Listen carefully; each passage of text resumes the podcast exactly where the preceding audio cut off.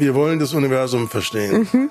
Und ich beschreibe das also erstmal so, gerade beim Universum, das ist wie, wenn Sie durch einen Wald gehen und Sie gucken sich die Blumen an und dann stellen Sie fest, hm, da gibt's rote Blumen und da gibt's blaue Blumen. Und die roten Blumen sind immer auf der linken Seite. Warum eigentlich? Mhm. Das All und all das. Die Blonde und das Brain. Die Antwort auf eine der wichtigsten Fragen unserer Zeit. Wann werden wir außerirdisches Leben finden? Ziehen bald erste Menschen auf den Mars? Und wie ist das Gefühl, einer der wenigen Menschen weltweit zu sein, der einen Nobelpreis bekommt?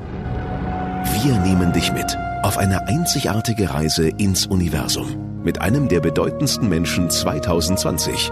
Er ist der Albert Einstein unserer Zeit, unser bayerischer Physiknobelpreisträger Professor Dr. Genzel und Indra aus dem Guten Morgen Bayern Team. Hallo, also erstmal möchte ich mich kurz vorstellen. Ich bin die Indra aus dem Guten Morgen Bayern Team und moderiere zusammen mit Wolfgang Leikermoser jeden Morgen von fünf bis neun die Morning Show auf Antenne Bayern. Ich bin blond, wie der Titel des Podcasts ja schon sagt, aber ich habe mit dem Blondsein kein Problem, denn im Herzen bin ich eine Brünette. Und ein riesen Astronomie-Fan und ich erkläre dir auch wieso. Ich habe zwei Kinder, ich bin verheiratet, lebe in einem Doppelhaus in der Vorstadt, liebe Serien, suche täglich mein Handy oder den Autoschlüssel. Kurzum, ich bin eine ganz normale Frau, die eigentlich so gar nichts mit dem Klischee eines Menschen zu tun hat, der sich für Astrophysik interessiert. Und trotzdem ist es mein Thema. Und ich bin mir sicher, auch wenn du bisher mit Physik nicht viel anfangen konntest, sich dein Interesse auf Star Wars beschränkt äh, oder du dir beim Blick in die Sterne höchstens mal was wünscht, wird dieser Podcast auch deine Faszination für die Welt um uns herum wecken. Wenn irdische Probleme zu groß werden, lohnt es sich, die Perspektive zu wechseln und eine gedankliche Reise ins Weltall zu unternehmen. Der Nobelpreis für Physik geht in diesem Jahr zu einem Teil nach Bayern, denn einer der Preisträger ist Reinhard Genzel. Der 68-jährige Professor kommt aus Bad Homburg von der Höhe in Hessen, lehrt aber auch an der Ludwig-Maximilians-Uni in München. Außerdem ist er Direktor und wissenschaftliches Mitglied am Max-Planck-Institut in Garching. Bahnreporter Christian Schwitzke. Reinhard Genzel bekommt den mit knapp einer Million Euro dotierten Nobelpreis für seine Forschung zu schwarzen Löchern. Die anderen Preisträger sind der Brite Roger Penrose und die US-Amerikanerin Andrea Ghez.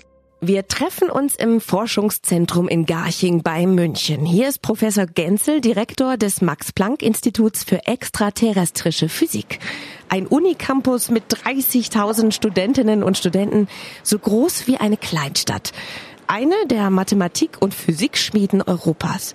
Hier und in Amerika doziert unser Physik-Nobelpreisträger.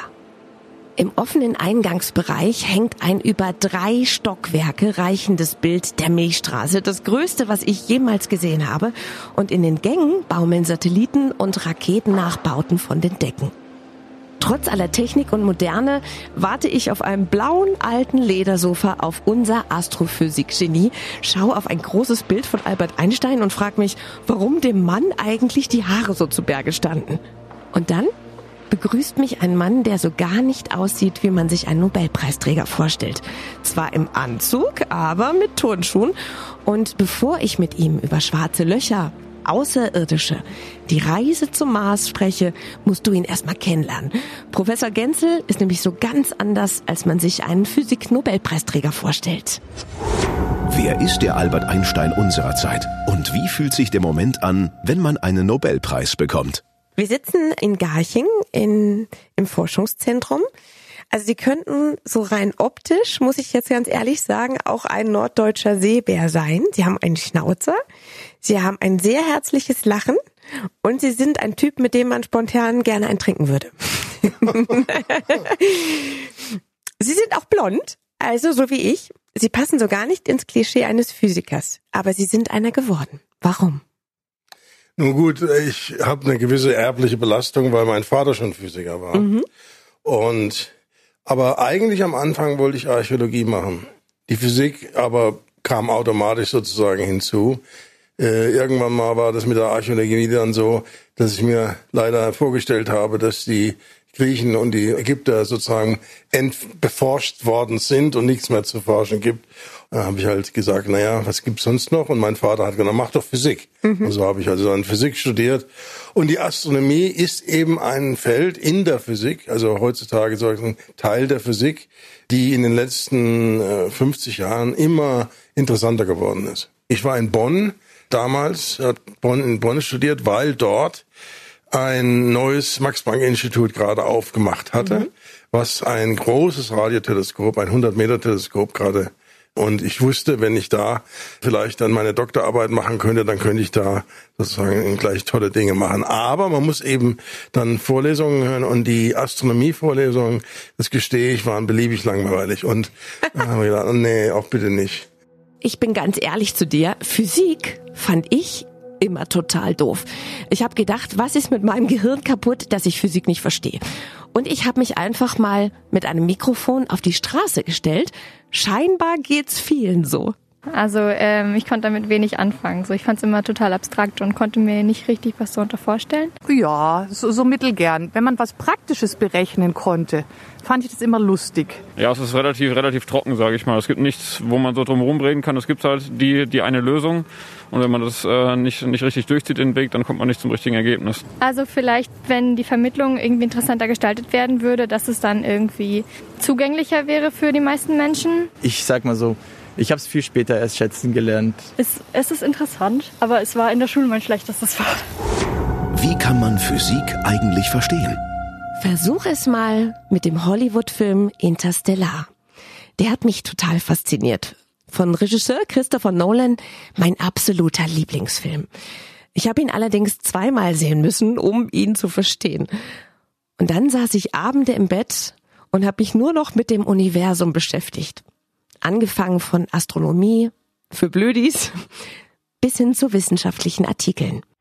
In dem Film Interstellar geht es um den ehemaligen NASA-Astronauten Cooper, gespielt von Matthew McConaughey, der sich auf die Reise ins Weltall begibt, um einen neuen, bewohnbaren Planeten für die Menschheit zu finden, weil ein Leben auf der Erde durch die Zerstörung unserer Umwelt unmöglich geworden ist. Der Film nimmt dich mit auf andere Planeten auf denen der Raum und die Zeit völlig anders funktionieren als bei uns auf der Erde, weil sie in der Nähe eines schwarzen Loches liegen.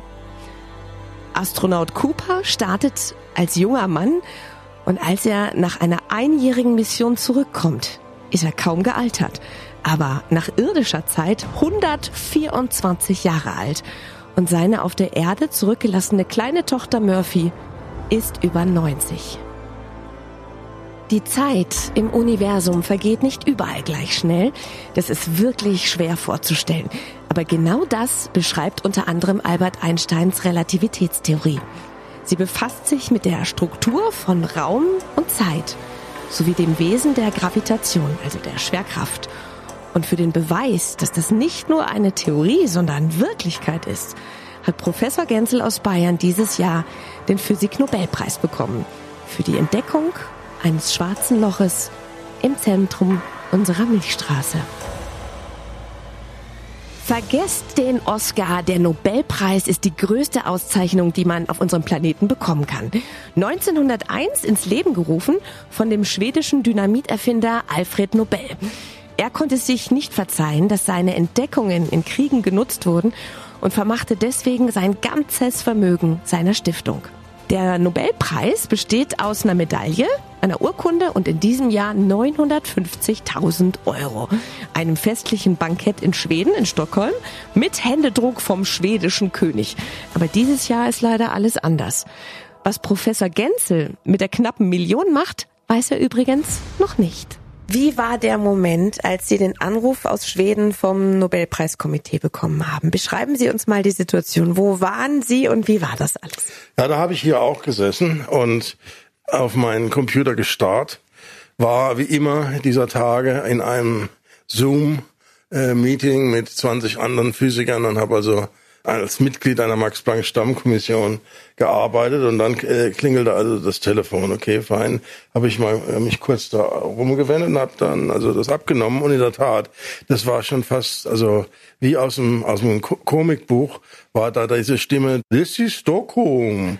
Das ist ja das, was einem geschildert wird, was passieren äh, würde, aber ich hätte das nie vermutet, dass ja. es so, so kommt. Es war dann auch so, ich musste ja, das, das war innerhalb von einer Viertelstunde war dann die öffentliche Verlautbarung. Mhm. Da ist also nicht viel Zeit zwischen dem Zeitpunkt, wo man das erfährt und dann, wenn die Öffentlichkeit das erfährt, dann, dann geht die Hölle los. In dieser Zeit dazwischen da habe ich ja rausgeguckt hier, mich umgedreht und habe rausgeguckt und habe gesagt, verdammtes Covid. Jetzt was, was heißt Christa auch noch Halluzinationen? Ja.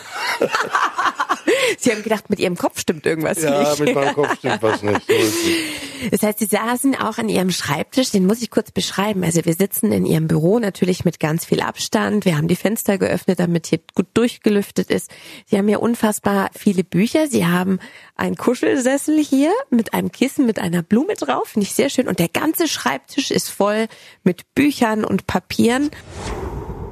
Kommen wir zurück zu dem Moment, als Sie den Anruf bekommen haben. Sie haben dann irgendwann aufgelegt, haben sich gedacht, irgendwas stimmt mit mir nicht, mit meinem Kopf. Was ist dann passiert? Ja, dann, äh, ich durfte ja nichts sagen. Also der, der Sekretar der Nobelstiftung hat mir sofort gesagt, in 15 Minuten wird es also sozusagen publiziert, aber sagen Sie keinem was. Ich war aber jetzt auf der Zoom-Konferenz mit meinen Kolleginnen und Kollegen. Da war auch der Vizepräsident der Max-Planck-Gesellschaft. Und da habe ich dem geschrieben, ich müsste jetzt mal was anderes machen. Aber er solle doch mal in 15 Minuten den Fernseher anschalten. Das haben die sofort gekriegt. Und alle, die auf dem Zoom äh, waren, haben sich dann nachher gesagt, und dann ist er verschwunden.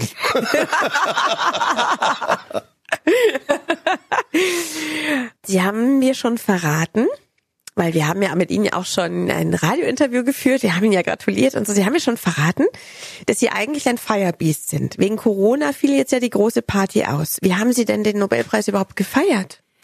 Nichts Wesentliches. Wir hatten eine ganz kleine Gruppe zu Hause. Mhm. Und dann haben wir am letzten Montag hier meine Gruppe draußen im kühler werdenden Garching sozusagen für eine halbe Stunde da draußen, aber ansonsten nichts. Also das, das muss halt jetzt leider ausfallen, genauso wie die Zeremonie selber in, mhm. in Schweden auch nicht stattfindet. Mhm. Wie das jetzt genau von den Schweden gemacht werden ist, weiß ich noch gar nicht. Was wissen wir über unser Universum? Und wie ist unsere Adresse auf der Erde im riesengroßen Weltall? Wir alle gehen davon aus, dass das Universum unendlich groß ist.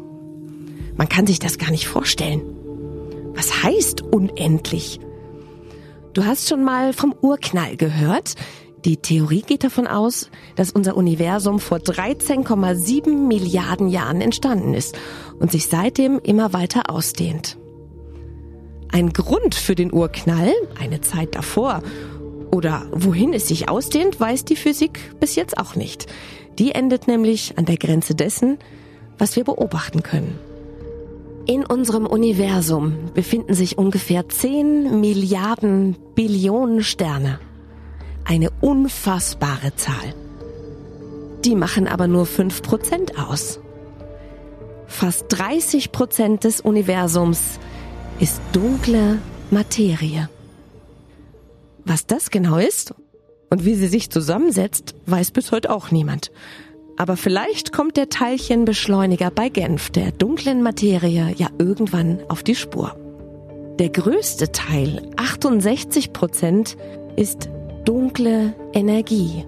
Sie ist für die Ausdehnung des Universums verantwortlich. Und wie das funktioniert, du kannst es dir schon denken, steht auch noch in den Sternen.